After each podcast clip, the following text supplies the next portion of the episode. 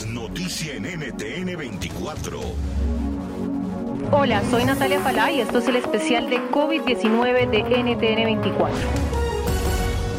Y comenzamos la agenda hablando de un tema que ha generado polémica tras las recientes declaraciones de la OMS. El organismo señaló que ahora no se sabe muy bien si las personas asintomáticas pueden o no contagiar el nuevo coronavirus. Lo cierto es que después de que María Van jefa de la unidad de zoonosis y enfermedades emergentes de la OMS, provocara tantas dudas por sus declaraciones, en apenas 24 horas el organismo dio marcha atrás.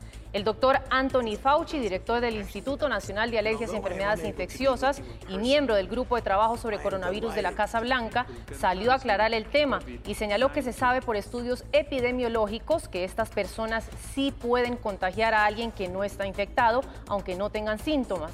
Señaló que decir que esto es algo raro de que suceda no fue correcto por parte de la funcionaria de la OMS. El día de ayer, 10 de junio de 2020, el doctor Fauci fue entrevistado en el programa Good Morning America de la cadena ABC para despejar precisamente estas dudas. Vamos a escuchar lo que dijo.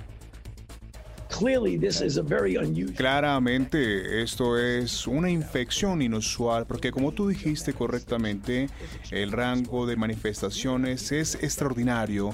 Puedes tener gente que está infectada y que no tenga síntomas y tienes eh, personas que están infectadas y que tienen síntomas leves y que no se dan cuenta. Eh, ellos se encuentran un poco más severos y necesitan un cuidado más intensivo. Y como sabemos, infortunadamente, 100.000 ya han muerto en este país.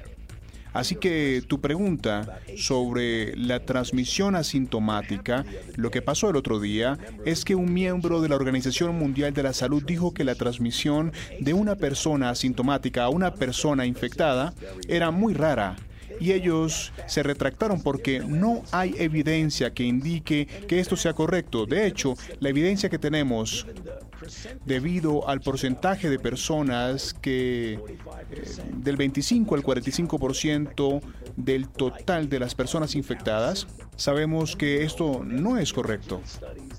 Y sabemos que las personas asintomáticas sí pueden transmitir la enfermedad incluso cuando están sin síntomas. Así que que ellos digan que esto es un evento raro no es correcto y es por eso que la Organización Mundial de la Salud se retractó al respecto. NTN 24, el canal internacional de noticias con información de interés para los hispanos en el mundo.